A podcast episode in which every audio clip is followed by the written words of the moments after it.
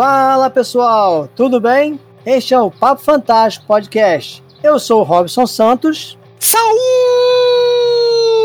Saudações upinas, queridos ouvintes. Aqui é o Clécio Duran, o seu escritor lobisomem, mais uma vez nesse papo fantástico. E para conversar com a gente hoje, Tiago Camelo. Tudo bom, Tiago? Opa, Robson, tudo bem, cara? Primeiro, puta, obrigado pelo convite, cara. É um prazer estar aqui com vocês. É uma honra recebê-lo aqui nesse podcast, cara. Pô, cara, vou te falar assim, quando a gente lançou, o, quando eu recebi o e-mail do Robson, foi, foi uma coisa que assim, eu até, eu até conversei com, com o Eduardo, falei, cara, que legal esse e-mail que eu, que eu recebi, cara, ele foi mó emocionante, sabe? Eu não tinha noção do alcance, cara, que o Papo na Estante tinha. Pois é, né, cara, eu, enviei, Clécio, um e-mail pro Thiago falando da influência do Papo na Estante no Papo Fantástico, né, cara? Não, quando o Robson me falou que o convidado é, é, seria o Thiago Cabelo, ele falou assim: não sei se você conhece. Eu falei, cara, lógico que eu conheço. não legal, vou, é legal não vou adiantar para não queimar pauta, né? Mas assim, conheço de mais de um podcast. Tiago, então agora, como já é de costume aqui no nosso Papo Fantástico, às vezes né, pode ter alguém né, que não conheça o Tiago Cabelo, né? E para isso, para esse ouvinte, a gente pede para que o convidado fale um pouquinho, né, dele mesmo. Cara, eu sou o Thiago Cabelo, eu comecei nesse mundo da podosfera lá em 2008, cara, nos oh. idos de 2008, com com Papo na Estante, foi um, um podcast de, de, literatura, cara, uma coisa que sempre foi uma paixão para mim, e eu falei, putz, não tem um podcast de literatura ainda, né? E aí eu, putz, eu lembro que a gente formou lá uma galera e começou e lançou. O que, o que lógico, eu nem imaginava, cara, o alcance que tinha esse, esse podcast, né? Porque era o começo da podosfera, né, cara? Se for lembrar, assim, muito influenciado pelo, pelo Jovem Nerd, pelo Nerdcast, mas sem essa coisa do ser engraçado. A gente nunca, a gente sempre, eu sempre fugi um pouco dessa, porque eu não me ensino, não, não, eu não acho que eu sou um cara engraçado, entendeu? E a comédia ela tem que ser espontânea, porque se ela for forçada, ela fica muito é, na cara que tá forçada, né? Uhum. Então eu sempre foi uma coisa que eu tentei levar sempre pro conteúdo. E aí depois a gente foi. O Papo no Instante durou pouco tempo, acho que ele teve só 30, 30 episódios. Ele teve uma grande duração assim de uns 4 anos, por aí, 4, 5 anos, mas com poucos episódios. Sempre teve um hiato muito grande entre um episódio e outro, e depois teve um hiato enorme, que a gente parou mesmo, e eu voltei é, bem mais à frente, quase um ano. Eu não vou lembrar as datas, que a minha memória é horrível. Mas eu lembro que teve esse grande ato. E aí a gente voltou, fez mais alguns episódios e depois realmente acabou. Eu o conheci Papo o Papo na Estante quando ele já tinha terminado o seu ciclo, né? Inclusive, uhum. acho que foi uhum. alguma participação sua em algum outro podcast que mencionaram o Papo na Estante. Uhum. E aí, justamente, porque ainda naquela época ainda havia poucos podcasts sobre literatura, isso uhum. lá para 2000 e 2013, 2014 uhum. talvez. E aí eu comecei a ouvir os podcasts, né? E me tornei fã também. é, não, o, o, legal, cara, assim, que eu, eu, realmente não tinha ideia do, do como. Esse resgate, o que aconteceu? A gente conseguiu, depois de muito, eu perdi. Eu, qual o problema? Eu perdi todos os episódios. E o Nerd Escritor que fazia o podcast comigo nessa segunda fase, ele, ele que tinha os episódios ele que postava tal. E eu perdi o contato com ele, na verdade. E aí o Eduardo, do nada, o Eduardo Spor, né? nosso amigo, ele, ele falou: pô, Thiago, pô, vai atrás do, dos episódios, cara. Será que o Gabriel não tem? Eu, putz, será? Tal. Eu mandei um e-mail para ele, nem sabendo, achando que ele nem me respondeu o e-mail. Aí ele respondeu falou: olha, eu acho que eu tenho em algum HD. Hum. Vou procurar tal e depois eu te retorno. E ele, cara, desencanei isso aí faz muito tempo. E eu tinha desencanado mesmo, né? Falei, pô, provavelmente ele não achou, ou ele não teve saco de procurar, né? Vários HDs, sei que ele trabalha com TI, deve ter uma coisa pra caramba. Do nada, num domingo, eu tava num, num churrasco de família, aí eu, eu recebo o e-mail copiado com o Eduardo. Aí o Eduardo só me manda no WhatsApp. Ei, Thiago, tu viu? Eu falo na instante, não tem todos ali. Aí eu repostei todos eles, né? Não tem todos. Mas tem, um, acho que uns 28 episódios, os primeiros 28. O que já é bastante coisa, né, cara? Dá pra matar saudade. Já, já é bastante coisa, com certeza. E aí ele tá disponível no, no Spotify, cara, né? Ele tá no Spotify, é só procurar Papo na Estante. Eu acho que é uhum. onde, por onde o pessoal mais ouve hoje, né, cara, podcast. Uhum. Então Sim. eu coloquei lá exatamente por isso. Mas eu acho que é isso, cara. O Thiago Cabelo é isso. É, o, o, o, pessoal conhece. Na verdade, assim, eu trabalho muito com agora, né? Principalmente é, com, com, com escrita, mas eu não sou escritor. Assim, eu, eu, eu sempre fui um leitor voraz. Sempre, sempre, li muito e sempre estudei muito sobre literatura, né? Então, assim, a, e teoria literária sempre foi um, um, campo que eu sempre gostei e foi um campo que eu fui me especializar, que eu fui atrás. Uhum. E tanto é que eu tenho dois campos de estudos é, na, na, na, literatura, né? Um que é, que é a literatura grega clássica, antiga, que é uma paixão minha também, e a outra é teoria literária de um tempo para cá eu foquei a parte da teoria literária, porque a teoria literária ela, é muito, ela estuda muito o, a história da literatura, né? Então, como que a crítica literária, é, o estudo da, da teoria literária vai por esse campo. Então, tu vai estudar os formalistas russos, é, estruturalistas e tudo, tudo isso. Então, tudo, é uma parte, tipo o ensino de literatura na escola, que é uma. Uhum. Na verdade, são as escolas e você vai estudando o passar do tempo, né, a linha do tempo dessas escolas e o que foi modificando e tal, até chegar. E tem também a parte de narratologia, que é o que eu tô me, me dedicando mais ultimamente, que é o estudo realmente do, da concepção de uma narrativa. Que aí não é só literatura, né? Entra muito para roteiro de cinema também e tal, mas assim, o meu foco é literatura. Mas esse seu aspecto crítico da literatura, ele tá também desde o início no Papo na Estante. Eu não sei se você se recorda, mas quando eu terminei meu primeiro romance, é, é eu entrei em contato contigo, né, para é tentar é fazer, é, para tentar fazer uma leitura beta, é, é justamente porque dentre os vários podcasts que eu já ouvia, eu senti essa, esse aspecto mesmo de, da, da, da, da questão técnica, né, desse interesse, é, esse senso crítico. E eu falei, poxa, antes de procurar uma editora, deixa eu tentar conversar. É que aí você tava sem tempo na, na, na época, uhum. não deu para fazer, e, e, você acabou até me, me. Você foi sempre muito gentil e até me, me resgatou outros é, é, projetos que você tinha, né? Me indicou outros projetos que você estava tendo e matou a saudade de ouvir o Thiago Cabelo na Podosfera, né? Ah, que legal, que legal. é, então, aí na verdade agora, de, na verdade, foi começo desse ano, eu não vou lembrar exatamente a data, mas eu lancei, eu lancei o Oficina Literária, que é um site que realmente eu ofereço esse tipo de serviço agora. Uhum. Aí eu realmente quis me dedicar a esse tipo de, de serviço, que eu acho que é uma coisa que, cara, e assim, eu tô fazendo bastante leituras críticas, eu tô recebendo bastante romance. Como tem escritor bom, é, às vezes um pouco imaturo, precisando de um, de um detalhe, arrumar um detalhe ou outro tal, mas como tem gente boa escrevendo, sabe, que tá precisando realmente, é, lógico, sempre tem como lapidar um pouco, mas as ideias são muito boas, é, algumas pequenas coisas de estrutura que tem que acertar, mas no geral tem muita gente boa escrevendo e não está publicando ainda. Então assim, eu acho que é um campo que tem, tende a crescer muito. Né? Então, assim, é uma coisa que eu estou fazendo muita leitura crítica. Lá no site tem, fala bastante né, do, dessa parte. Eu faço tanto a leitura crítica, quanto eu faço a mentoria também. Tem um, um, um rapaz que está fazendo uma mentoria que está muito legal. Tô louco para ver o romance dele pronto. É que está demorando, ele sabe disso, ele vai só escrever ano que vem. Então a gente está estruturando ainda o romance dele para ele começar a escrever no mês que vem já, né? Janeiro, se Deus quiser, já começa a escrever. Que legal, muito bom. Uhum. Tiago, vamos agora hum. para nossa pergunta surpresa. Vamos lá, vamos lá. Por enquanto, ainda vai ser surpresa. Daqui a pouco o pessoal que vai ser convidado já vai saber que vai ter essa pergunta. Nós queremos saber o seguinte: quem é o Tiago Cabelo na literatura fantástica nacional? No seguinte sentido, você é o quê? Quem, quem é você dentro. Se você fosse construir uma ficha de personagem de RPG uhum. dentro da literatura nacional, você é um bruxo, é um, um fantasma, é um, um um, ente, é um, é um elfo. Quem é o Thiago Cabelo? Quem, quem, com quem que você se identifica nesse, nesse mundo tão, tão grande da literatura fantástica? Cara, é difícil, pergunta dificílima, né, cara? Já é difícil você falar de você mesmo, né, cara? Com certeza. Quem eu sou, cara? Que tipo. É. Cara, eu acho que assim, eu, eu, eu seria um cara. Hum, deixa eu pensar. Mas no caso do, do, Vamos pegar o Vampire, seria um ghoul, um carniçal, alguma coisa assim, que é o cara que auxilia, que é o cara que ajuda, sabe? Hum. Eu tenho essa. A, a, o, que eu, o que eu gosto de fazer, que nem. É, muita gente pergunta, pô, você não escreve? Eu vou te falar assim, eu tenho várias ideias para escrever, eu já pensei em ser um autor, porém eu, eu tenho muitas limitações na hora de escrever. Porque eu não sou um cara é, com disciplina suficiente, eu acho, para escrever. Eu não sou um cara. Eu, eu gosto muito de trabalhar com, com grupo. Com pessoas. Então, assim, e, e, escrever é um ofício solitário, gente. Ele não tem que ser sempre solitário, mas ele é um ofício solitário.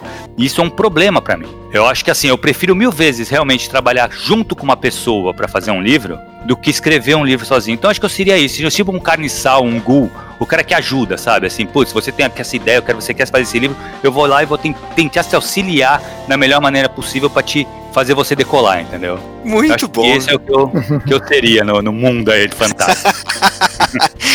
muito legal, muito legal. Você, inclusive, você poderia, de repente, fazer um trabalho de coautoria, né, com alguém, de repente, né, sim, né, cara? Trabalhar sim, sim, em parceria é. com outra pessoa. É, na verdade, assim, eu tenho um RPG publicado, né? A gente publicou pela Daemon o Neocosmos, que é um cenário de, de baseado na cultura grega. É, uhum. Foi lançado há muito tempo atrás também, mas aí foi em coautoria, fomos vários que fizemos, né, sabe? Eu não, não, não faria sozinho, eu acho, porque eu gosto é disso, que eu te falo. Eu gosto de trocar ideia, eu gosto de lançar ideia e ver essa ideia germinar, sabe? Você lança aquela, aquela semente e vê a coisa acontecendo e, e vem ideia de outras pessoas e você vai construindo o mundo através de diversas, diversas cabeças. Eu acho que a minha. Eu sou muito assim, sabe? De criar em conjunto. E falando aí do, da questão, a gente entrou aí meio que no assunto do RPG. Hum. Como é que a gente tá sempre falando aí? Eu vejo sempre você falando aí no, nos podcasts que você, né, que você participa do uhum. RPG. Como é que Sim. surgiu aí o seu interesse por RPG, essa sua paixão aí pelo, pelo jogo RPG? Cara, eu vou te falar assim, eu fui na escola, eu era moleque, bem moleque, mas foi um, um, um moleque que, eu nem gostava muito, ele era muito, muito CDF. E só que assim, eu vi ele jogando, eu, surgiu aquela curiosidade, e a gente foi eu sentei para conhecer o jogo, me apaixonei ali mesmo. Só que o RPG teve uma importância muito forte na minha vida, assim, ele me influenciou muito. Eu acho que o meu ciclo de amigos são é, todo mundo é do RPG, entendeu? Todo mundo que eu conheço basicamente é, veio do RPG de alguma forma. Não que a gente nem jogue mais hoje tanto assim, mas o meu ciclo ele é formado de pessoas que eu conheci por causa do hobby. Eu não, uhum. o, Edu, o próprio Eduardo Spor, assim, a gente se conheceu depois do, do Batalha e tal, mas assim, a gente já se conhecia de um live que a gente tinha jogado junto. Entendeu? A gente já tinha, já tinha contato, a gente já conversava antes disso. É que a gente só foi se ligar nisso mesmo depois que a gente conversou e falou: vem cá, não fez o que participou daquele live lá? Lembra que a gente conversou? Ele lembrou, né? Eu que te falo, a minha memória é horrível, cara. Mas assim, aí ele lembrou, ele falou: pô, Tiago, lembra daquilo? Eu falei: puta, é verdade, Dudu. E aí a gente, mas pra tu ver assim, todo o meu ciclo, ele é do RPG. Então acho que assim, acho que isso é o que me, me. E eu até hoje, né? Eu jogo até hoje. Continuo jogando com meus amigos antigos, desde 14, 15 anos de idade. Ou seja, bota ano nisso, cara. é verdade, cara. E, e, antigamente tinha os eventos, né, de RPG, né? O, Exato. O tinha, pô, os eventos de São Paulo, os encontros internacionais. Eu sou de Santos, né, cara? Eu tô uma horinha de São Paulo, então eu fui em todos, eu acho. Acho que na verdade eu só não fui no primeiro, porque aqui em Santos tinha uma loja que formou tipo uma associação de RPG. E ele fazia excursão para pro encontro. Então, acho que desde o segundo eu fui em todos, cara. Fui em todos. Os últimos eu já fui por conta própria, tal, mas os, os primeiros eu era muito novo. Uhum. É, novo, muito novo. Eu tinha 14, 15 anos, a cidade. E eu ia de excursão. Foi muito. Uhum. Putz, é, as memórias dessa época é muito, são muito boas, cara. Era muito legal.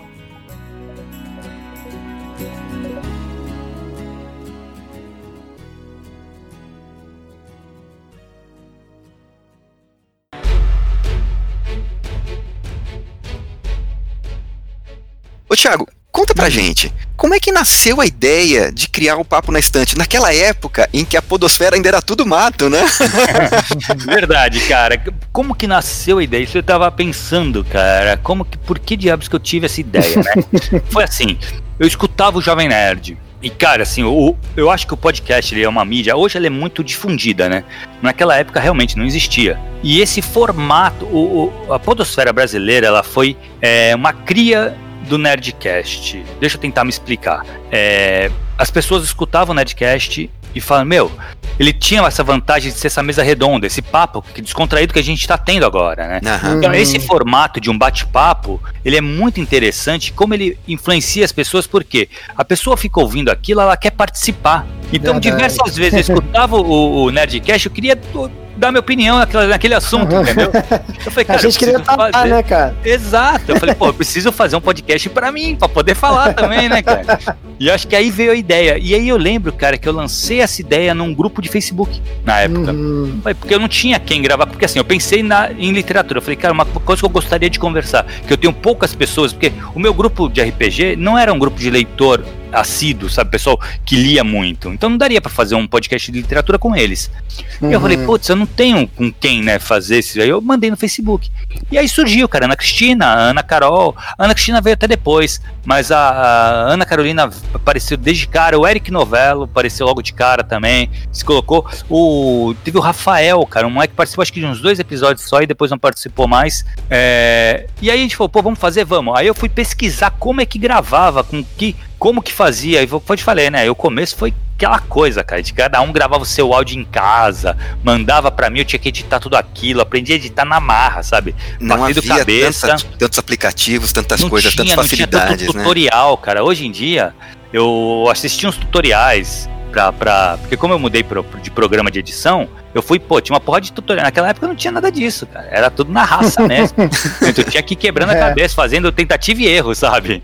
E uhum. foi indo, assim. E assim nasceu o Papo no Instante, cara. Na verdade, assim, ele foi uma coisa que eu tinha muito certo para mim. Eu queria fazer um, tipo um Nerdcast. Tanto é que o formato, se você perceber, ele é muito parecido com o Nerdcast, né? Ele tem uma introduçãozinha de apresentação da galera, espaço para e-mails e o discorrer do, do, do, do, da, da, do tema, né? Do, do, uhum. do, episódio. Então ele era muito, assim, o, os quadros muito bem definidos, como era o Nerdcast. A única diferença que eu fiz questão de, de, de não colocar colocar seria é isso, de não eu como eu não me acho um cara engraçado, eu acho que a piada tem que surgir naturalmente. Eu não quis apostar numa coisa de comédia. Porque assim, uhum. assim, o Nerdcast, você vai ver, ele é engraçado, ele não é de comédia, ele só é engraçado. Porque os caras são engraçados. O Dave é, natural, é um cara, né? é natural. O Dave, uhum. ele, é, uhum. ele, é, engraçado por natureza, ele é aquele, daquele jeito. Eu lembro que a gente uhum. gravou um Desconstruindo com o Dave no, de Paris. Cara, o cara, ele é engraçado, não adianta, ele não... Uhum. Pô, o Desconstruindo, é, tende a ser mais é, de conteúdo também, focado em conteúdo, menos na, no, na parte de dar risada.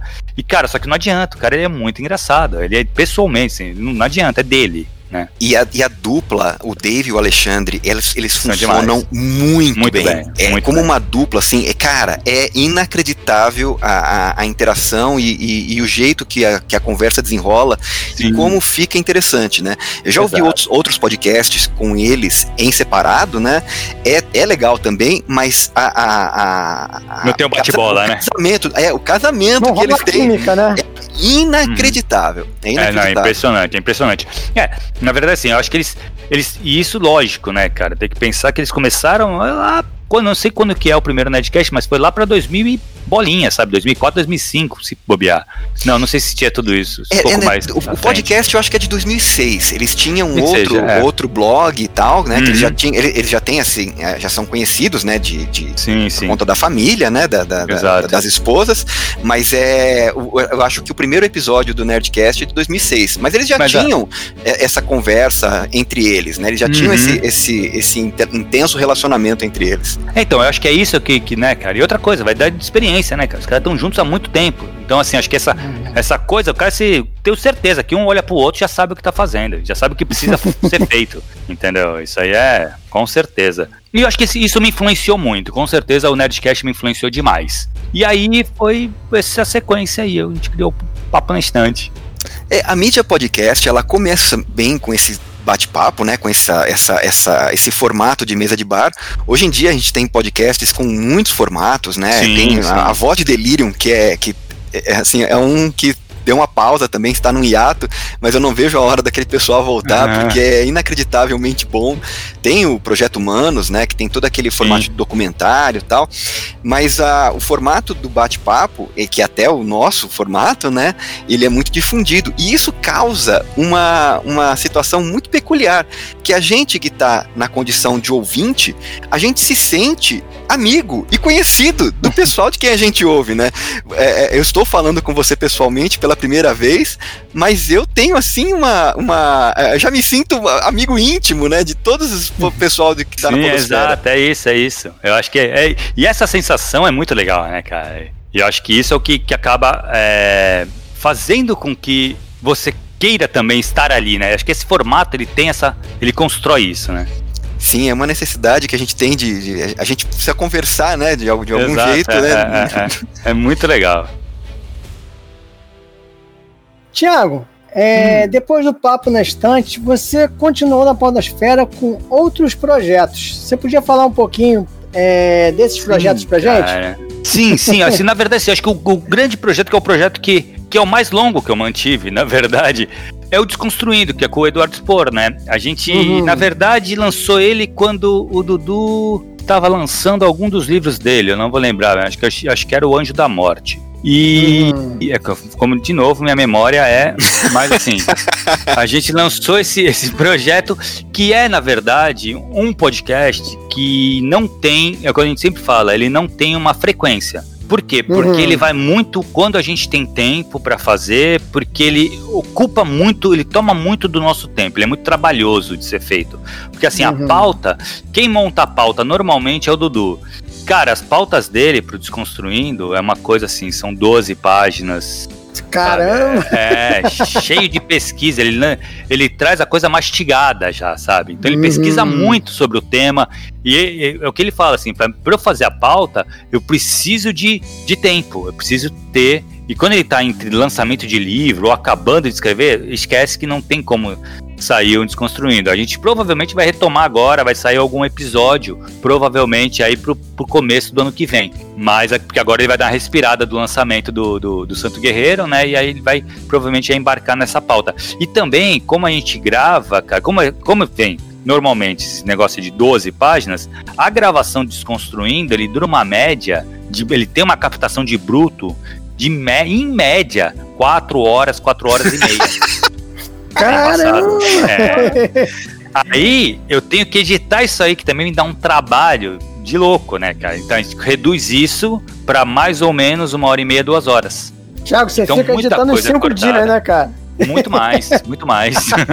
assim, eu chego a editar, cara, uma semana, entre uma semana e dez dias o Desconstruindo. Porque os cortes, cara, são. Lógico, a gente corta, a gente faz primeiro, a primeira coisa que a gente faz, aí eu faço até junto com o Eduardo. São grandes cortes, ó. Tira toda essa parte, tira toda essa parte, vai reduzindo esse bruto. Aí o bruto, quando o bruto chega por uma média de duas horas e meia, três horas, aí eu começo a fazer a edição um pouco mais fina. Que aí Caramba. realmente é cortar as coisas, cortar a respiração. Respiração eu deixo pra terceira fase só. Mas aí depois eu corto a respiração e depois só que eu vou sonorizar. Então ele demora isso aí, uma média de 7 dias a 10 dias, de 7 a 10 dias para ser editado. Isso quando eu tenho tempo, né? Uhum. esse é o problema, é o que eu te falo. O problema é que ele requer muito tempo nosso. Uhum. É por isso que o Desconstruindo ele não tem, a gente sempre deixou, ele não tem uma periodicidade. Então, assim, ele pode ser. Pode ser que esteja, a gente esteja muito empolgado, saia um agora e um daqui a duas semanas. É muito difícil isso acontecer, acho que nunca aconteceu. Mas pode ser que aconteça que a gente esteja empolgado com algum tema, o Eduardo chegue com duas uhum. pautas e vai. É, ou então a gente a gente vai nesse, nesse ritmo que a gente sempre levou, o que a gente sempre coloca. É, cada desconstruindo, cara, é uma conquista pra gente. É como se a gente criasse um filho, porque ele é gerado lá na pauta. Então, Eduardo vai, 12 páginas de pauta. Vem as 12 páginas pra gente. Aí começa a troca de e-mail com os convidados, né? Putz, aqui e tal, uhum. pode participar, não pode? Pá, vamos achar uma data para todo mundo. Porque é o que eu te falo, são quatro horas e pouco de gravação, então tem que ser um dia que tu tem que separar para gravar o Desconstruindo, é o dia inteiro fazendo isso praticamente. Normalmente a gente grava as, nas, à noite, então assim, mas é que começa entre 8 horas, vai a madrugada, entendeu? Invade. Cara. Exato. Aí a gente é, é, mais complicado de fazer o desconstruindo. Mas entre o como o desconstruindo tinha essa, essa coisa de não ter uma periodicidade, eu criei com uns amigos meus do RPG o BHR, que aí era uma coisa de se, é, a gente queria falar sobre. Na verdade, surgiu de uma ideia muito maluca nossa, que a gente tinha visto um filme, e, e a galera falou: porra, é, se liga, que, que esse filme quer falar? A gente começou a eu não lembro qual foi o filme também agora, mas eu lembro que a gente pegou um filme e começou a falar coisas nada a ver sobre o filme. A gente foi bater a parte histórica do filme, o que, que podia ser, o que, que tava certo, o que, que não tava tal. A gente falou, cara, a gente podia fazer um podcast disso. E eu tenho um brother, muito, muito brother meu, que é o Fábio, que é mestre em história. O cara manja muito de história. Ele participou até de um Desconstruindo sobre Jerusalém, se eu não me engano. Uma das partes ele participou. E, e ele putz, aí a gente, ele é muito fascinado em história, ele que, ele que teve a ideia. A gente criou esse podcast também, teve alguns episódios, eu não lembro quantos foram, mas teve alguns episódios de alguns filmes muito legais. Então, qual era a ideia? A gente pegava um filme, e é, tanto é que é baseado em histórias reais. Então, a gente pegava o filme e a partir do filme a gente partia para uma discussão que podia ter a ver com a parte histórica da coisa ou ter a ver que a gente fez do Her, que, pô, a gente foi toda uma ideia sobre é, a inteligência artificial e como isso pode influenciar no mundo tal. Então, assim, eram umas ideias bem. De, eram conteúdos muito bem trabalhados, também era uma coisa que dava bastante trabalho de fazer. A pauta normalmente ficava a cargo desse, do, desse amigo meu, Fábio, que fazia pesquisas bem aprofundadas, e a gente fazia essa, esse apanhado. E tem agora também o Minipod, né, cara? Que é uma coisa que sai toda semana, não, é um podcast. Tanto é que o nome é Minipod. Ele sai no canal do Eduardo, do Telegram. Então, mas aí o que, que é? Basicamente a gente lê e-mails do pessoal que está no canal, manda e-mail pro Dudu e a gente dá uma lida nos e-mails e comenta sobre eles. A maioria dos, dos, dos e-mails e dos comentários é sobre escrita que é o foco ali, né? A nossa, a gente conversa muito sobre, não só escrita, a gente fala sobre série, sobre filme e tal, mas o, o, o Eduardo, o, o, o, foco dele é sobre literatura. Então, é basicamente resposta de e-mails sobre, sobre literatura, sobre isso. O que é legal é o seguinte, isso sai toda semana. Toda quinta-feira sai um novo episódio, né? Sai um mini pod. E são esses, acho que, meus podcasts, cara. Olha, eu vou dar uma opinião. É, o Baseado em Histórias Reais é um podcast maravilhoso, mas alguns episódios são destruidor de ilusões, né? Porque conhecer a história uhum. nem sempre é tão legal quanto a ficção, né? a gente acaba com o filme, né, cara? Às vezes tem uns filmes sim. que a gente acaba com o filme. Sim, e sim. Eu ficava sim. chocado, ficava, o filme é tão bom, cara. Foi tão divertido assistir esse filme. Não, isso é culpa do Fábio. Nele que é o é. chato da história. Esse podcast tanto devia se chamar Destruindo, né? destruindo, nem, nem, destruindo. Nem, todos, nem todos os episódios foram assim, mas teve uns que assim, é, você compara, né? Faz o cotejo entre a história real e Exato. aquilo que, for, que ficou Porra, narrado na, na obra. Acabou. Nossa, cara, foi incrível. Eu adoro o filme, né? É um filme que eu acho muito legal.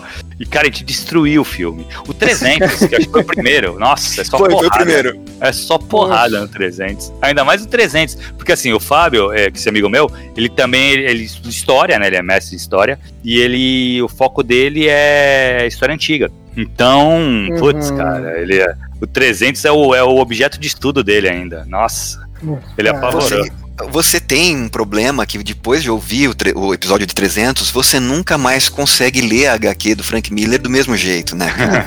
é, é, é, o, o, problema é o filme, tudo bem. Filme, é, se dane. Verdade, mas verdade. Você, você, você prejudicar aquela graphic novel é um pecado.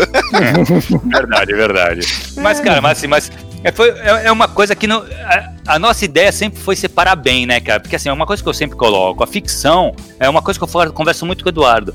A ficção ela tem que sobrepor a, a história. A gente fez, eu fiz uma live com o Dudu sobre o, o sobre romances históricos até. Quando, agora, há pouco tempo, deve fazer o quê? Um mês, um mês e pouco. Foi pouco antes do lançamento do, do, do, do Santo Guerreiro.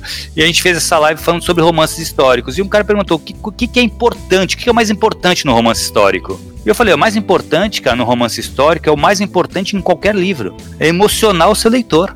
Sim. Tem, se para isso você precisa passar por cima da história, você passe por cima da história. O mais importante é isso, é você causar emoção. Se, se você, você, ah, não, para eu respeitar a história, eu não posso, isso não pode acontecer. Cara, então, aí faz um documentário, que aí é outra outra parada, sabe? Faz um livro não não ficção sobre a história. Se você se propôs a fazer ficção, a ficção tem um, um grande objetivo, que é emocionar o seu leitor. Se você não emociona o leitor, você falhou. Entendeu? Então, assim, eu acho que pro filme funciona exatamente isso. Não interessa, cara. A parte histórica, ela tá lá só pra figurar. Ele tem que ser um filme emocionante, entendeu? E, e o Braveheart faz isso muito bem. É o que eu sempre defendo, cara. Dane-se que ele não é acurado historicamente. Isso aí pouco importa. Se a história precisar, você passa de um romance histórico para uma fantasia histórica, mas não pode deixar o interesse cair, né? Você tem a peteca ali, a, a, a boa narrativa é essa, né? Exatamente, exatamente.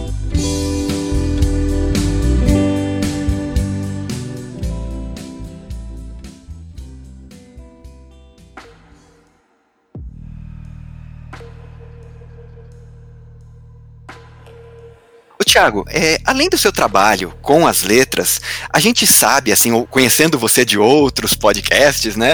A gente sabe que você tem também uma profissão muito peculiar, né? O que, que você faz para ganhar vida aí? Conta pra gente um pouquinho da sua, da sua, do outro lado, né? Profissional do Tiago Cabelo. Cara, na verdade, assim, eu tenho.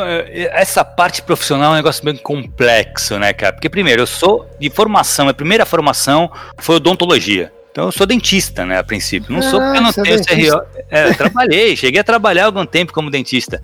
Olha aí depois, aí. cara, eu assumi um cemitério, cara. Aí eu sou empresário, tenho um cemitério, que é um cemitério vertical e tal, que realmente aí é o meu trabalho mesmo, né? Se bem que assim, é, de um tempo para cá eu tô meio afastado um pouco, porque as coisas estão sendo tocadas pela minha sócia e tal, mas eu posso me dedicar mais a letras, que é uma coisa que sempre foi um sonho meu, entendeu? Que aí sim é, mas, cara, é incrível, né? Falar quando essa coisa do ter um cemitério. É, várias histórias, né, cara? Porque é, todo mundo fica meio chocado. Como assim um cemitério? cara, vocês têm que concordar comigo que alguém tem que ter o um cemitério, né? O cemitério tem que ser de alguém. É, Na verdade, assim, tem muitos lugares que o cemitério ele é público, né? É, no, aqui, na verdade, o meu cemitério ele fica, não fica nem em Santos, ele fica em São Vicente, que é uma cidade colada em Santos. É, tem um cemitério público em frente. E é o que eu falo, eu ganho dinheiro, cara, na falha do público, né? Como o público não consegue é, suprir um, uma qualidade de, de, de, atendimento, uma, eu acabo ganhando dinheiro baseado nisso. Então, assim, não, eu, se eu, ah, pô, eu acho que todo cemitério tem que ser particular de maneira nenhuma. Acho que todo mundo tinha que ser sepultado em cemitérios públicos. Eu sei que é impossível. Sendo uhum. assim, eu tento oferecer o melhor atendimento possível. Eu tenho que me diferenciar nesse ponto para ser procurado para o pessoal que compra lá. E esse é meu meu ganha-pão mesmo, né, cara? Que eu vivo mesmo é disso. Agora, como com oficina literária, eu tô além disso, eu tô ganhando também dinheiro na parte de, da literatura, que é um, que é um sempre foi um desejo meu, sabe? Eu gostaria de viver só, das, só de, de pensando até em vender minha parte no cemitério agora. eu queria viver só de literatura, sabe? Eu quero esse uhum. seria um, é um objetivo, seria um objetivo de vida que eu conseguisse viver para poder falar assim, ó, vivo da coisa que eu amo. Uhum. Entendeu? Porque eu tenho o meu ganha-pão e tenho o que eu gosto de fazer mesmo, né, cara? Mas, Thiago, é impossível a gente não perguntar, cara. Tem alguma história aí interessante aí lá do cemitério? Alguém já viu alguma alma penada? Porra, é cara, é? isso aí assim, eu vou te falar. Eu, particularmente, o que eu posso comentar é do que o pessoal comenta. Tem um desconstruindo muito bom, cara, que a gente fez, que é do casos sobrenaturais, que lá eu comento essa, essa, essa, essa passagem. Mas tem, cara, tem alguma coisa no terceiro andar que eu nunca vi, é que eu te falo. Eu, eu sou bem cético em relação a isso. Mas uhum. é, o que eu já vi acontecer, o elevador tem vontade própria, mas isso eu não, eu não coloco como. As pessoas lá falam, pô, mas aí fica. Que é isso? Mas o elevador ele sobe e desce direto, mas pode ser uma falha mecânica, e sempre aconteceu uhum. isso. Desde que eu cheguei no cemitério, sempre aconteceu. E a minha sala ficava bem ao lado do, do, elevador, então eu escutava ele subir, descer, subir, descer, subir, descer. Às vezes eu olhava na câmera não tinha ninguém no elevador, mas até aí também não via nenhum o botãozinho sendo marcado, entendeu? Então, mas você nunca colocou uma câmera com infravermelho, uma câmera não, especial tal. Você tem uma câmera comum, né? É exato, comum, não. não. não que trabalha de noite, cara, isso aí já me falaram, eles, eles já falaram que sim tem, no terceiro andar tem um corredor que eles não entram. Ponto. O cara passa, ele tem que fazer a ronda, né? Então ele vai por andar em andar, todos os andares tal. E ele vai vendo e, na verdade, o que acontece? Como pra gente economizar luz, a gente acende um andar, o andar hoje vai no dia, no dia par, acende só os andares pares. No dia ímpar, acende só os andares ímpares. Então ele tem que passar, quando ele faz a ronda, que ele faz a ronda pela escada, né? Ele sobe até o, o 12 andar de elevador e vai descendo as escadas, fazendo com a lanterninha, fazendo a ronda para ver se não tem nada, no, no, não ficou alguém no, no, no, nos corredores tal, né? Fazer aquela coisa normal para ver se não tá tudo, tudo ok. E aí esse pessoal que fica de madrugada, cara, né, lá, porque eu tenho atendimento 24 horas, esses falam que no terceiro andar tem um corredor que ninguém entra. Olha só. Sempre uhum. acontece alguma coisa. Aí pode ser alguma coisa cai, um pessoal já viu já viu o fantasma, só que aí eu tem aquele negócio, não sei se o cara viu, se o cara tá impressionado, porque também é aquele negócio, né? O cara entra novo para trabalhar no cemitério, o resto começa a buzinar na orelha do cara. O cara que vai entrar de é noite. fala, no treinamento, os caras já, já peguei cara buzinando na orelha do cara. Falando, não, mas ó, de noite tô aquele corredor, não sei o que, o cara já vai impressionado por aquilo, né? Então quando tu tá impressionado é mais fácil tu ver alguma coisa, né? É, então, verdade. Tem isso também. Ô, Thiago, mas... mas ouvindo, ouvindo tantas histórias interessantes assim, não te dá aquela vontade de escrever algo a respeito, cara? Cara, na verdade, eu não. É, é, eu não sei. Eu, eu, novamente eu te falo, eu tenho esse meio que uma trava na, na, escrita, na minha escrita, sabe? Se for para escrever algo não ficção, eu, é que eu te falo, eu estudo muito sobre narratologia, então assim, eu sei como funciona a narrativa, eu acho que eu conseguiria aplicar tudo que eu, toda a minha teoria, jogar para prática e fazer alguma coisa, só que cara, eu não tenho disciplina para fazer e eu não sei, cara, eu não sei. E também, alguma, nunca me veio alguma ideia de lá não, sabia? Cara, olha... falou, eu tô pensando, tem, já escutei várias histórias e nunca teve histórias emocionantes também, né? Não só histórias de terror tal, mas teve histórias de, de perdas, né? De, de dramáticas muito fortes lá, que são histórias que dariam ótimos livros, de você se acabar de chorar com certeza, mas eu nunca pensei em colocar isso no papel, não. Mas pode Cara, ser que um dia um livro de memórias disso, viu? Ou talvez, pelo menos, você pode passar essas histórias para um outro escritor e servir é, de material. É verdade, porque eu, é o meu último conto, eu tive uma, uma, uma aparição aqui em casa é, é, na terceira vez que ela, que ela apareceu, eu tive que parar o que eu, o, que eu tava fazendo e escrever um conto a respeito dela, né, cara? Olha aí, o Clécio tinha um fantasma de estimação, tio. é, na verdade... É um bagulho que assim, eu sou muito, assim, eu, falo, eu sou muito cético. Mas se um dia eu ver na minha frente, cara, eu morro. Eu tenho assim, um morro de medo. Então, assim, é o que eu falo. É. Minha esposa, minha esposa tem sente e tal. Quando às vezes ela vem muito rápido assim, olha assim, eu falo, o que, que foi? Tu não fala nem fala que tu viu. Se alguma coisa no apartamento, cara, eu já fecho, faço as malas, saio, vendo, vou pra outro lugar. eu não fico aqui nem ferrando, cara. Eu morro de medo, cara.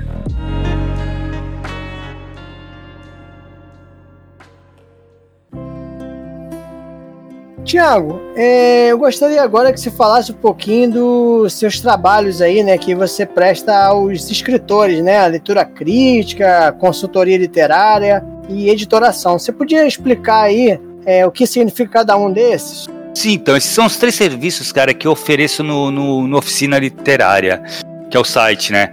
Que na verdade esses são os três serviços básicos, eu acho que para alguém que está escrevendo ou acabou de escrever um livro.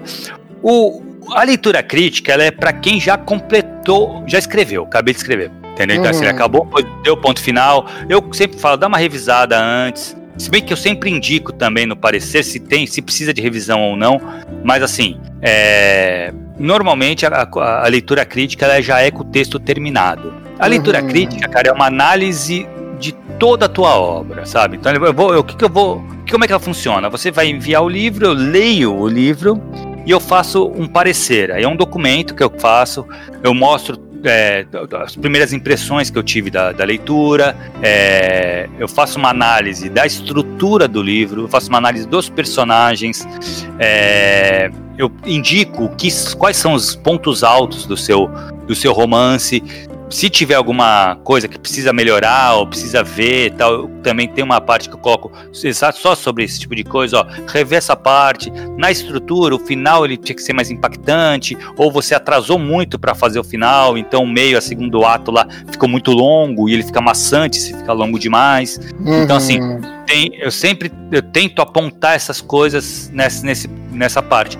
Indico também o público-alvo. Normalmente eu indico quais as melhores editoras para você enviar esse original. É, for literatura fantástica, para editoras que lançam literatura fantástica. Se bem que hoje em dia eu estou falando muito da autopublicação também. E aí eu acho que entra a consultoria literária. A editoração, na verdade, nada mais é do que a consultoria literária junto com a leitura crítica. São, a editoração são a, a junção dos dois processos, basicamente. Né? É um pouco mais complexo que isso, mas basicamente seria isso. A consultoria é, são encontros que eu marco com o autor no meio da escrita. Aí o cara não acabou de escrever o livro, ele tem uma ideia, ou ele já começou e travou, e aí são encontros que a gente marca, são encontros de meia hora a uma hora, que a gente vai conversar sobre a obra dele. E aí vai ser, ou pode ser uma coisa muito específica, ou uma coisa mais. O cara tem a ideia, ele quer começar a desenvolver essa ideia e começar a escrever. Então a gente vai partir desde o comecinho até o final, durante vai fazendo vários encontros tal. Eu tenho. Eu estou, eu estou fazendo uma agora, que é o que eu falo. O cara ele, tá, ele tinha uma grande ideia e tinha mais ou menos esboçado o começo do livro dele. Aí ele fez esse esboço e travou. A gente marcou uma reunião, cara, o cara destravou, já está deslanchando agora. Acabei de receber, acabei de receber, recebi esses dias agora o o resumo dos próximos cinco capítulos do, do, do livro dele, que estão ótimos. Então, assim, tem essa vantagem, né? Essa parte da consultoria é isso, é você é te guiar para escritura, para você escrever o livro mesmo. E a editoração é mais ou menos isso, é juntar os dois, onde a gente vou pegar o teu livro desde a concepção da ideia, a gente vai trabalhar junto, você vai escrever ele, vai me mandar, vou fazer uma leitura crítica, vou te devolver com a leitura crítica. Se precisar alterar e você concordar com essas alterações, você vai fazer essas alterações, vai mandar para mim de novo, eu vou fazer mais uma leitura, e aí se finalizar, eu coloco o ponto final e falo, bora, te pego na mão e te levo nas editoras. Entendeu? Que legal. E, e, como é que funciona, por exemplo, para contos? Você analisaria um conto só? Assim, contos, exemplo, eu, faço leituras, eu, faço, eu faço leituras críticas de conto também. Uhum. Isso é uma coisa que eu recebi hoje mesmo. Foi, eu recebi um e-mail de um rapaz querendo saber de contos. Na verdade, assim, o Eduardo veio falar comigo é, sobre pequenos contos, que aí era um problema para mim. Uhum. Porque como tem o parecer e tal, então assim, eu não pegava coisa muito, muito pequena, porque aí realmente não vale a pena o, o tempo que eu perco pela... É, pelo, pelo financeiro, quanto o cara pagaria, uhum, porque eu faço por sim. número de palavras. Então eu criei um mínimo lá, que acho que é 50 reais, se não me engano, até então, até 1.500 palavras, alguma coisa assim. Eu faço 50 reais, eu faço o parecer, e aí eu faço rápido, rápido, é uma semana mais ou menos, o cara já tem o parecer na mão. E aí são contos muito pequenos, mas eu fiz um, cara, desse aí que foi muito legal, assim, até é bom lembrar. O cara fez uma crônica, fugiu uhum. um pouco até do meu, do meu escopo, né? Que eu gosto de fazer a ficção ali, a narrativa mesmo. E o cara fez uma crônica. Mas uhum. foi muito legal de fazer essa análise pro cara, porque era, foi, foi, foi desafiador para mim, porque eu não costumo fazer de não ficção, já era ficção, eu acho. Na verdade, crônica não tem, pode ser ficção, mas ele é, ele é contado de uma maneira mais próxima, né? Não tem o personagem, mas não existe um, um, o personagem em si, as ações do personagem. Então é, é são tá falando sobre ideias dele. Mas foi muito legal, cara. E o legal é que o próprio o garoto depois me, me deu um feedback, gostou muito do parecer, o que me deixou muito feliz. Então, assim, tem essa coisa, era uma coisa que eu não fazia. O Eduardo falou: Thiago, isso tem uma demanda muito grande. E realmente, cara, tem uma demanda enorme de contos muito pequenos que uhum. a pessoa quer ter uma opinião. Aí, pô, a gente fechou isso aí, tá funcionando bastante também, que tá bem legal para oficina literária, né? E é isso, cara. Esses são os três serviços que eu ofereço pro autor ali diretamente, entendeu? Ô, Tiago, hum. e a respeito de um curso de escrita criativa, nós estamos ouvindo rumores, como é que funciona isso? Conta pra gente aqui, praticamente em primeira mão, o que, que vem a ser isso? Exato, cara. Na verdade, é bem primeira mão. Na verdade, assim, eu não estou divulgando esse curso. É, na verdade, ele só tinha sido divulgado no, no canal do Telegram do Eduardo porque, assim, eu vou abrir um curso, que ele tem vagas limitadas, né, cara? Eu vou abrir um curso de, de escrita criativa. Por que, que eu fiz esse curso, na verdade? Quando eu abri a oficina literária, eu sempre tive vontade de passar esse, esse tipo de conhecimento. E com, conforme fui fazendo as leituras críticas, eu vi que um curso acho que já avançaria muito, porque algum, alguns escritores, cara, por mais que eles tenham ótimas ideias, na hora de botar no papel, numa estrutura, ele acaba falhando ali. Então, não, não sei se tem o conhecimento de como é, funciona uma narrativa e acaba que poderia ser, se ele tivesse esse conhecimento prévio, o livro deslancharia mais. Então eu pensei nesse curso. Só que assim, aí eu comecei, né? Vou fazer um curso. Pô, legal, comecei a pensar nesse curso e falei, aí ele começou a crescer. Eu falei, pô, vou fazer mais 10 aulas. Aí já foi para 20. Eu cheguei 34 uhum. aulas, cara. Eu falei, é muita coisa, né, cara? Aí eu consegui reduzir para 30. Então, assim, não consigo fazer menos que isso. Por quê? Porque a minha ideia é fazer algo exatamente é, completo, cara. Assim, não é que eu nunca venderia, que eu falo muito com o Dudu, eu nunca venderia a ideia de que se você fizer meu curso, você vai ser um best-seller. Ah. Não, porque isso é impossível. A internet tá cheio disso, né, cara? Seja ah, um né? best, então, seja um é. best-seller. Isso, cara, assim, não, é impossível, porque é, a parte técnica, que é o que eu vou propor no, nesse curso, toda a parte de ferramentas, que eu vou passar é uma parte para você escrever um livro. Tem toda a outra parte do talento, da, da dedicação, que aí, cara, é de cada um. Entendeu? Então, assim, eu não vou nunca prometer para alguém, você vai ser um best-seller se você fizer o meu curso. Não. Mas com certeza, cara, assim, eu vou te passar, você vai conhecer. Você nunca mais, isso, isso, isso eu te garanto, você nunca mais vai ler um livro como você lê hoje. Entendeu? Porque você vai conhecer a estrutura por trás daquela narrativa. E isso eu vou passar assim, isso vai ser incansável, cara. A gente vai fazer várias. E aí, o curso ele é dividido em 30 aulas. Tá, e como vai ser feito, na verdade, esse curso? 15 aulas, aí vai ter um hiato aí de dois meses, e depois mais 15 aulas. Então ele vai ser quase o ano de 2021 inteiro, porque esse ato vai ser para os alunos produzirem. Então por isso que tem uma vaga, por isso tem vagas limitadas também, né? Porque na verdade eu fui eu fui perguntar um professor amigão meu que está estudando agora, estudava na verdade ele estudava quantos alunos, no, é, o ideal de a quantidade de alunos numa sala de aula. E agora com a pandemia, ele passou a estudar quantidade de alunos em aulas virtuais. E ele chegou a uma conclusão, ele falou, Thiago, mais que 25 alunos numa aula virtual, porque assim, o curso ele não vai ser gravado, ele vai ser ao vivo, então vai ser encontros semanais e a gente vai trocar ideia, porque tem outra coisa que eu acredito, acho que tudo capaz de educação, ela tem que ter troca. Se não tiver troca, ela meio que ela perde um pouco. Então, assim, não é que eu não acho que videoaula não funcione. Funciona, mas eu acredito mais na troca. Isso é uma coisa minha. Então, eu, quando eu decidi fazer o curso, eu não falei, eu poderia muito bem gravar as aulas, disponibilizar e pronto. Mas não, eu acho que a aula ali, o, o, o, o tete a tete, você trocar informações, surgiu uma dúvida, você, ela ser respondida na hora, faz toda a diferença para a absorção da ideia. Então, eu acho que, que por isso que eu fiz questão de ser ao vivo, né? E esse amigo meu falou, né, Thiago, 25 alunos é o máximo que dá para você ter todo mundo participar, poder perguntar tal. E, e outra coisa, o máximo também de duas horas por encontro. Ele falou, e ainda é bastante, é muito, duas horas. O ideal é que seja que gire em torno de uma hora e quarenta, que aí o pessoal começa a dispersar demais. Então foi essa vai ser a estrutura do curso. Cara, o que eu posso garantir é que vai logo logo vão abrir as Nicolas, tá? O que eu posso fazer, cara, já que a gente tá dando essa, esse anúncio aqui é, se você quiser mandar um e-mail para mim, se você escutou agora, né, no lançamento praticamente, você quiser mandar um e-mail para mim, é, para ver se eu consigo garantir. Qual, qual é o meu medo? De como são 25 vagas só, a coisa é, se consuma muito rápido e pessoas fiquem sem fazer. No, então, assim, vai, se você quiser mandar um e-mail para a gente tentar reservar essa, essa vaga, eu posso tentar te passar as informações do curso para ver se você tem interesse e garante a vaga. Então, e-mail, manda e-mail, pode mandar e-mail para thiagocabelo.gmail.com que eu já deixo separadinho o teu nome para passar essas informações para você antes de eu abrir as inscrições no site. Beleza? Beleza. Você sabe que é óbvio, né? A gente tá. Se você tem esse, esses anúncios, né, que você vê pela internet de que ensina a, vender, a fazer best-seller, né, que é, é, são coisas absolutamente inviáveis, né.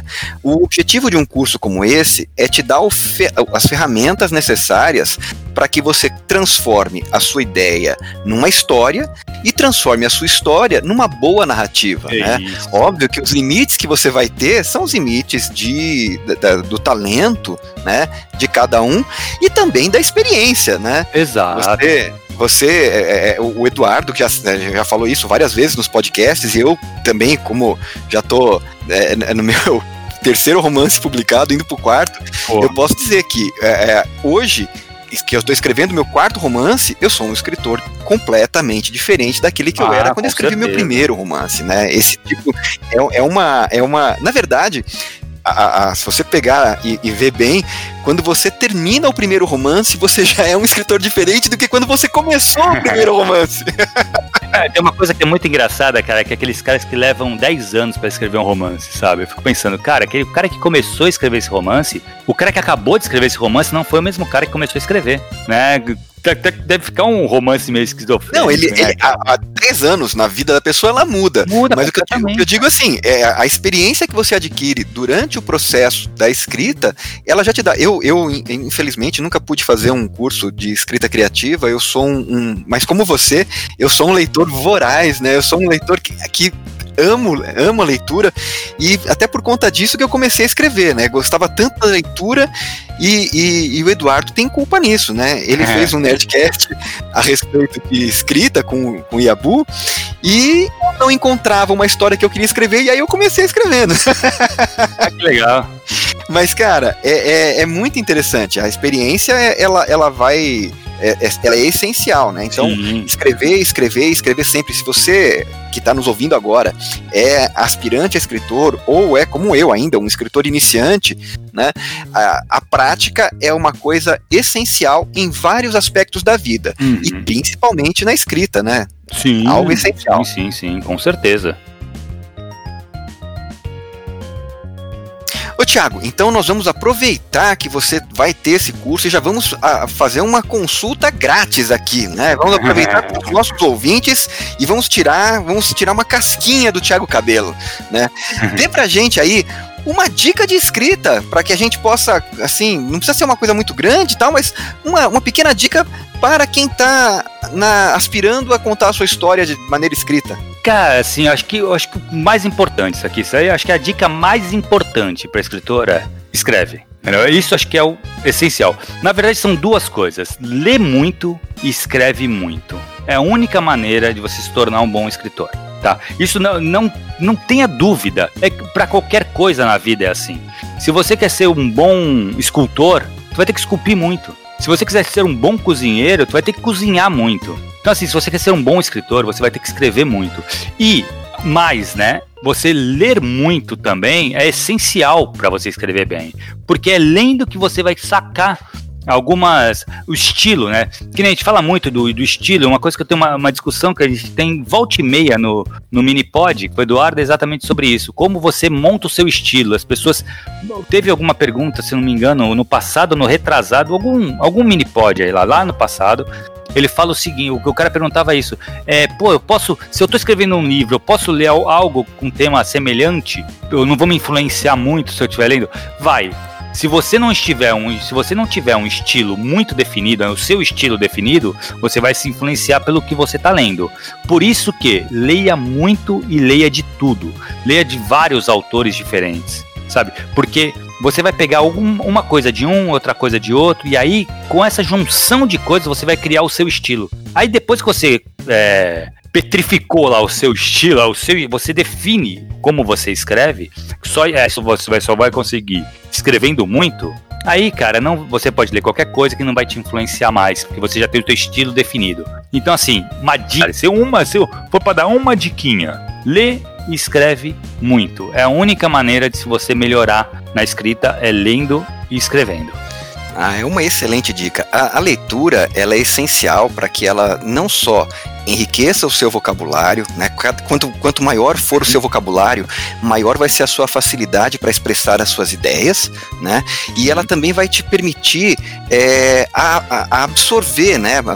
E a palavra é essa mesma, você absorve, né? Você é por osmose, é algo que vai sendo exato, construído. Exato. A forma como que você vai, vai colocar suas ideias no papel, né? E você lendo bons autores, você vai absorver toda uma técnica, né? Toda uma forma de narração uhum. que você aos poucos vai começar emulando esses autores até você criar uma, uma, uma, uma, característica própria, criar um estilo muito próprio, né? Mas realmente é, é, é essencial.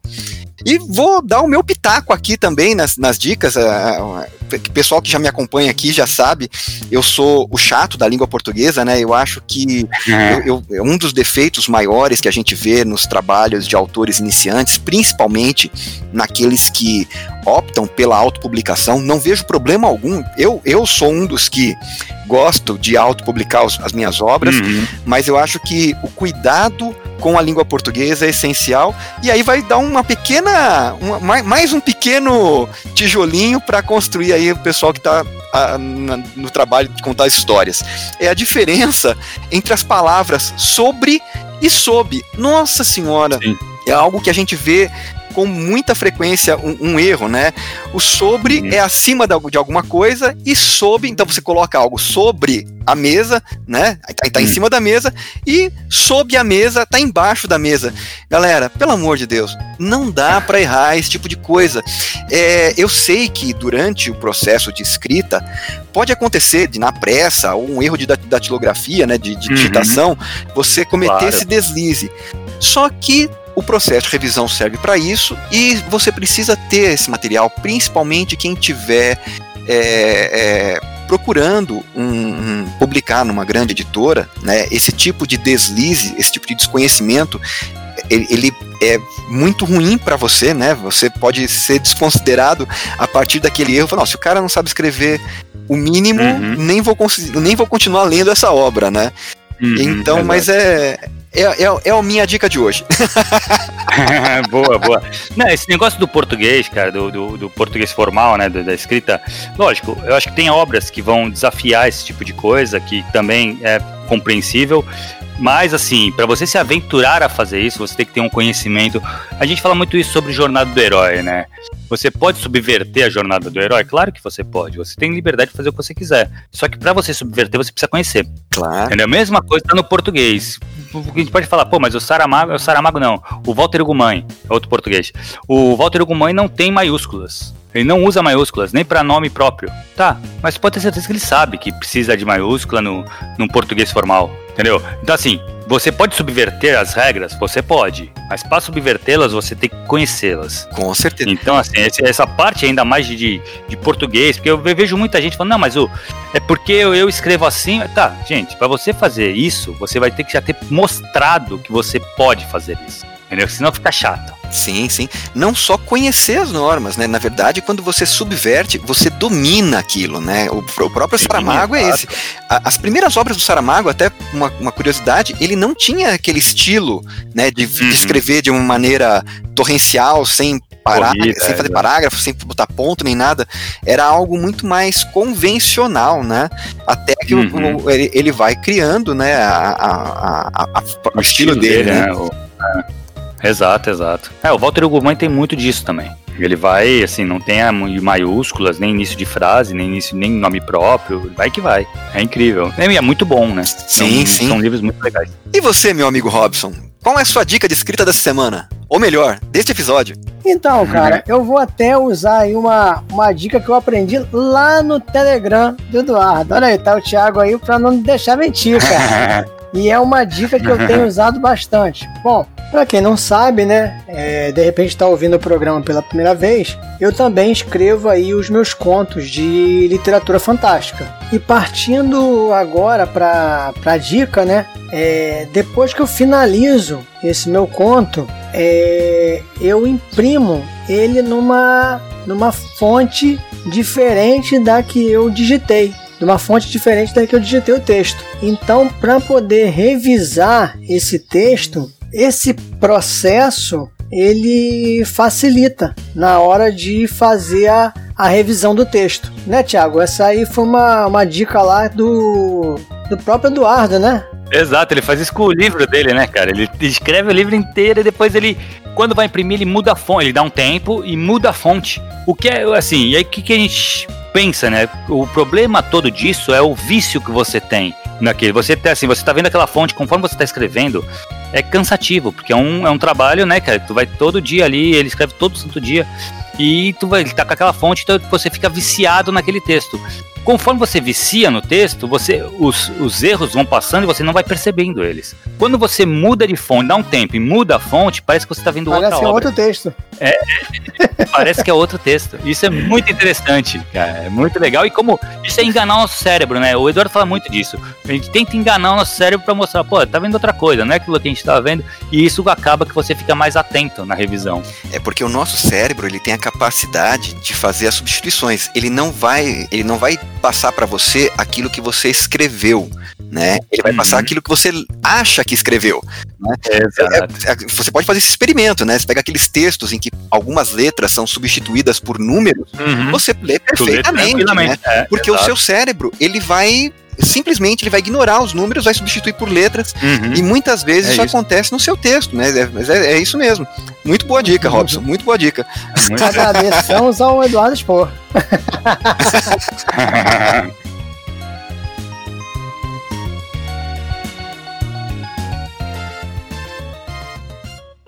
Bom, chegou o momento então da nossa indicação fantástica né? Onde cada um de nós, Thiago, pode aí fazer uma indicação de um HQ, um videogame, uma série, de alguma coisa que esteja consumindo ou consumiu recentemente. E aí eu peço para que você faça as honras aí e comece o, o, nosso quadro. Cara, vamos falar que é. Como é que se fala? Que é que eu tô apadrinhando, mas não, na verdade não é, cara. Mas eu vou falar sim do Santo Guerreiro Roma Invicta, que eu acho que o Eduardo já veio falar sobre ele, né, cara? Cara, assim, eu sabia, não, eu, eu, eu sabia que seria o que foi, sabe? É uma leitura maravilhosa, muito empolgante, que, cara, se você não leu, se você não pegou esse livro ainda, pode confiar. Se você conhece a obra do Eduardo anterior, cara, não deixou, deveu nada ao universo fantástico que ele tinha criado, essa obra de primeiro romance histórico que ele fez, né? Tem mais dois por aí, mas coisa já abriu muito bem, cara. Quem teve a oportunidade de ler, tá, tá sabe o que eu tô falando.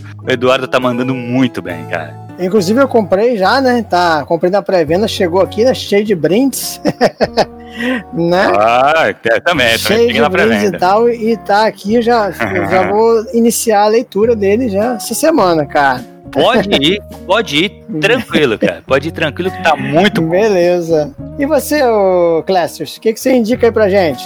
Bom, Robson, eu agora consegui terminar de assistir a, a, a série Lovecraft Country. Mas na verdade, é só para fazer, é, fazer aquela rememorando, né? A gente tinha falado a respeito, né? E, e referendar a sua dica, mas eu vou dar uma, uma dica diferente. Eu vou voltar para histórias em quadrinhos. Uhum. É uma HQ é um pouco é, antiga, né? Mas você pode encontrar.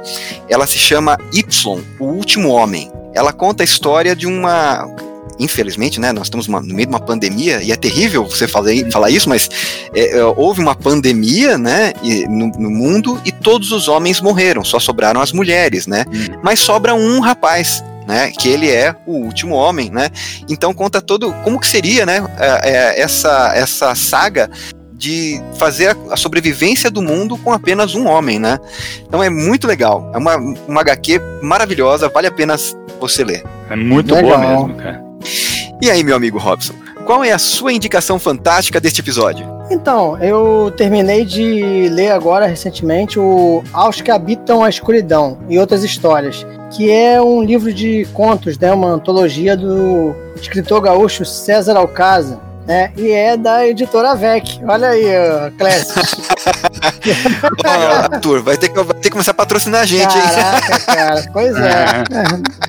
então, cara, assim, é, são, são, é um apanhado, né, dos contos dele e tal, né, e essa, essa safra aí, né, dos autores gaúchos é uma, uma safra muito especial, né, parece que tô falando de vinho né? Mas você tem aí uhum. o Duda Falcão, a Nikellen, galera que já passou por aqui, né? Agora falta só o César, né? então fica aí a, a indicação. É um livro dele, vai, é, vai ser lançado ainda na é, parte física, né? Mas eu já terminei de ler aqui o, o livro que foi lançado, se não me engano, em julho, né? Que era o, o e-book, né? Então é, ah, o e-book já tinha sido lançado e agora vai ser lançado ainda o, o, o, livro físico. Mas aí já fica a indicação, independente se você gosta mais de físico ou e-book, fica aí uma dica para você de leitura.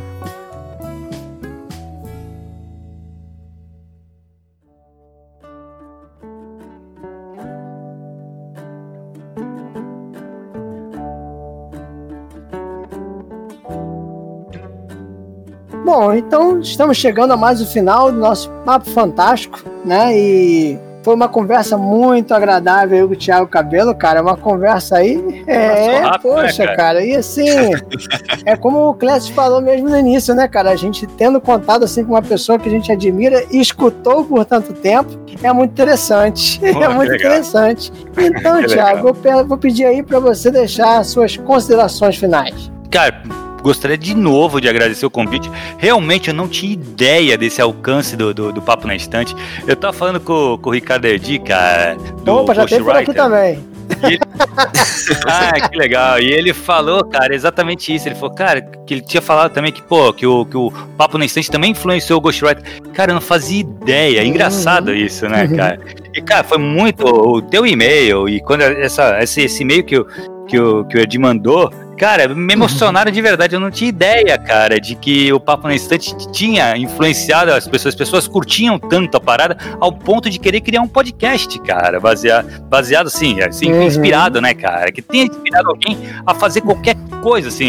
É que eu falo, agora imagino quantas pessoas, pô, foram escrever por causa do Papo na Estante, sabe? Ou foram pesquisar, ou até, que é uma coisa que eu falo muito com o Eduardo. Cada vez que a gente fala, putz, uma pessoa fala, a gente comenta um livro, a pessoa fala, putz, foi atrás do livro e li. Isso já acho demais sabe? Assim, pô, a gente conseguiu tocar essa pessoa de alguma forma.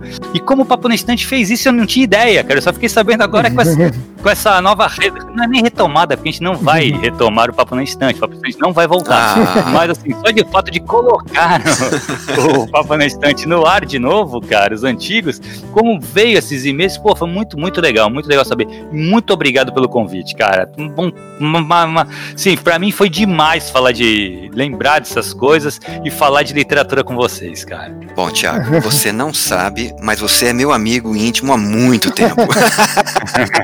é, é, é, é, é, aquela relação unilateral do podcast, né? Eu já sou seu, legal, já sou seu amigo há muito tempo. Muito legal, Foi um muito prazer legal. muito grande ter esse bate-papo agora, é, é, em carne e osso, né? Virtual. que legal, que legal. Clécius, você Diga. vai fazer mais alguma consideração final? Oh, opa, pera. Vai. Não, por favor, tem que fazer o jabá, né? Ô, Thiago, você não vai fazer o seu jabá? Você, pô, você já fez tanto, mas já fiz, já aproveita, fiz, faz mais o jabá. Assim, uma... Cara, se as pessoas quiserem me encontrar no, no Instagram, acho que é Thiago Cabelo. É, Facebook também, tem lá Thiago Cabelo. Ou manda um e-mail para thiagocabelo.gmail.com. O cabelo, gente, é com dois uhum. L's. É apelido, mas eu coloquei dois L's para me diferenciar dos outros cabelos que tinham por aí. E o Thiago é com H.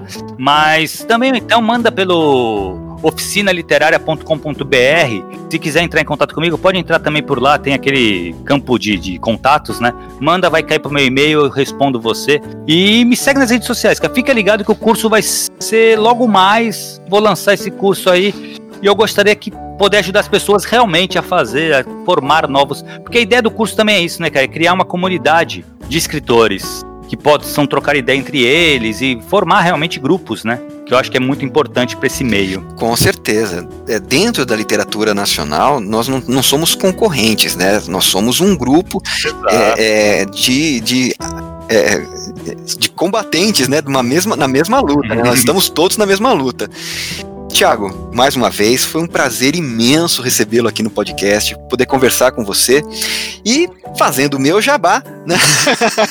que a gente não pode deixar de fazer todo episódio, né? Eu peço àqueles que quiserem conhecer um pouquinho das, da saga, né, dos, dos meus lobisomens, leiam Crônicas da Lua Cheia, né? Você encontra os meus livros na Amazon ou também você pode encontrá-los com desconto especial no site crônicasdaluacheia.com.br. E também uma novidade, né?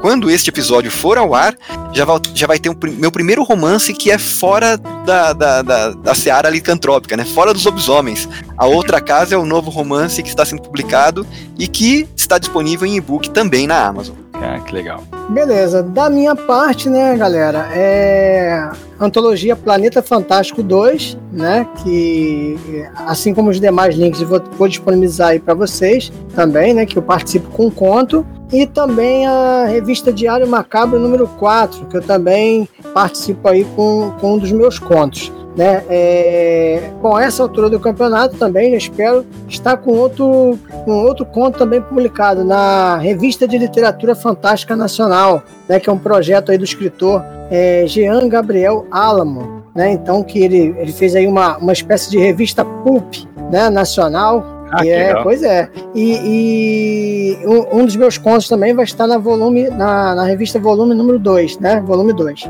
Então, é isso, Clécio. Acho que a gente pode encerrar. Ah, tudo que é bom acaba, né? Vamos lá.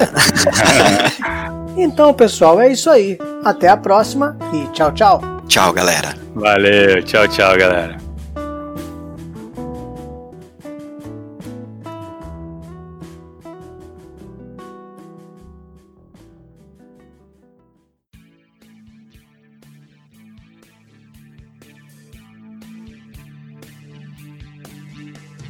Fala galera fantástica, beleza? Então, mais uma sessão de recados e comentários do Papo Fantástico Podcast. Feliz ano novo, Clécio!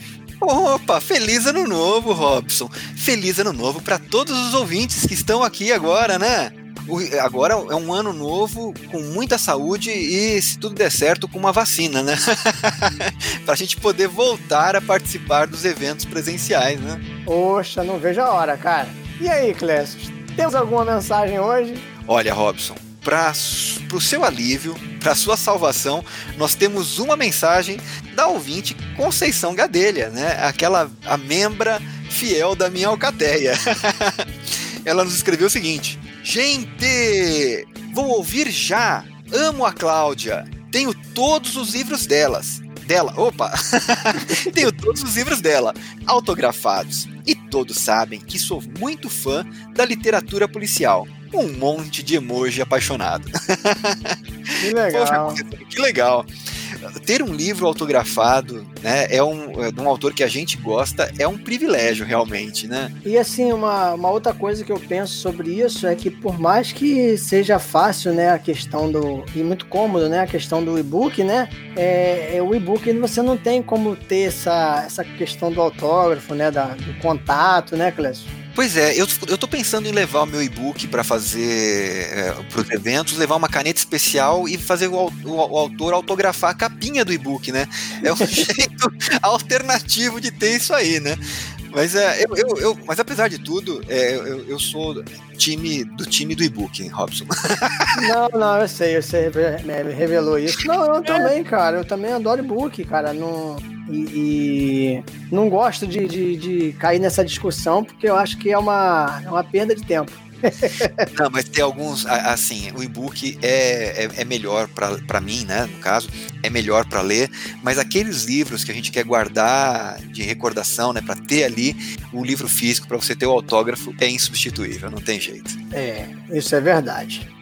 Bom, Clécio, e aí pra galera fazer contato com a gente, cara? Como é que eles podem fazer aí? Bom, se vocês não quiserem realmente nos ouvir estragando alguma das canções da, da, da música brasileira, podem mandar uma mensagem para papofantásticopodcast.gmail.com ou você pode mandar uma mensagem inscrita ou em áudio de até um minuto para o instagram.com barra Podcast.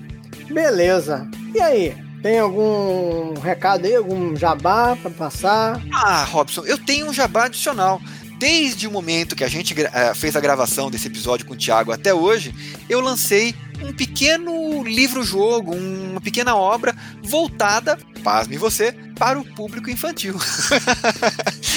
o livro Arrepio, ele é um conto de terror que pode ser consumido por crianças a partir de 8 anos. Olha aí, o Clécio também está agora navegando aí por, por esses mares também. Daqui a pouco está escrevendo infanto juvenil, infantil. Ah, eu, eu acho que a experiência vai ser única. Muito bom, muito bom. Eu já, eu já li, cara. Eu, eu aconselho aí pra galera que quiser, cara, tá recomendadíssimo. E diz uma coisa, Robson, depois de ler o conto de terror infantil, você conseguiu dormir à noite? Rapaz, eu senti alguns arrepios. Mas eu consegui, eu consegui. E você, Robson? Quais são as suas novidades? O que, que você conta pra gente hoje? Então, cara, é... eu tô tentando atualizar lá o, o meu site, né? Tentando colocar algumas coisas lá. É... Coloquei lá um conto, também é, atualizei lá a questão do, do próprio Papo Fantástico, dei uma, uma mexida. Também tô, estou escrevendo algumas resenhas tá, de, de, de livros e quadrinhos que eu tenho lido. Tá? Então, é, para quem não conhece ainda, é o Robson Santos, escritor.wordpress.com. E é isso. Muito bom, muito legal. E aí, Clécio? Mais alguma coisa? Podemos encerrar? Acho que agora a gente pode encerrar, né? Para alívio dos ouvintes, não vai ter a nossa canção não desafinada. Não só para alívio dele, né? Mas para alívio principalmente, né? Meu, meu alívio. Gente, o Robson tá morrendo de medo Caraca. de ter que cantar, viu? É, é, Mandem, se vocês quiserem o sossego dele, mandem as mensagens para que ele não tenha que passar pela é verdade, essa vergonha. cara. Então, assim, galera, pelo amor de Deus, entendeu? Mandem mensagem para o programa. Tem vários canais aí, cara. Se quiser, de repente, mandar pro meu particular, também manda, entendeu? Mas eu tenho que aparecer com uma mensagem aqui, porque senão o Flash vai vir com essa história aí. Então, vamos Daqui a pouco você vai começar a querer inventar um perfil fake só pra mandar mensagem pra não ter que cantar, hein? Olha só, eu não tinha pensado nisso, hein, Clécio? Caraca, é verdade, cara. Hum, ótima é. ideia. Mas não tem jeito, você vai reconhecer, você vai reconhecer a minha escrita. Eu vou começar entendeu? a conferir o perfil, né? Vou ver, vou ver. Vai ser igual aqueles escritores do King, a Rowling, quando escreveram, o pessoal descobriu. Pois é.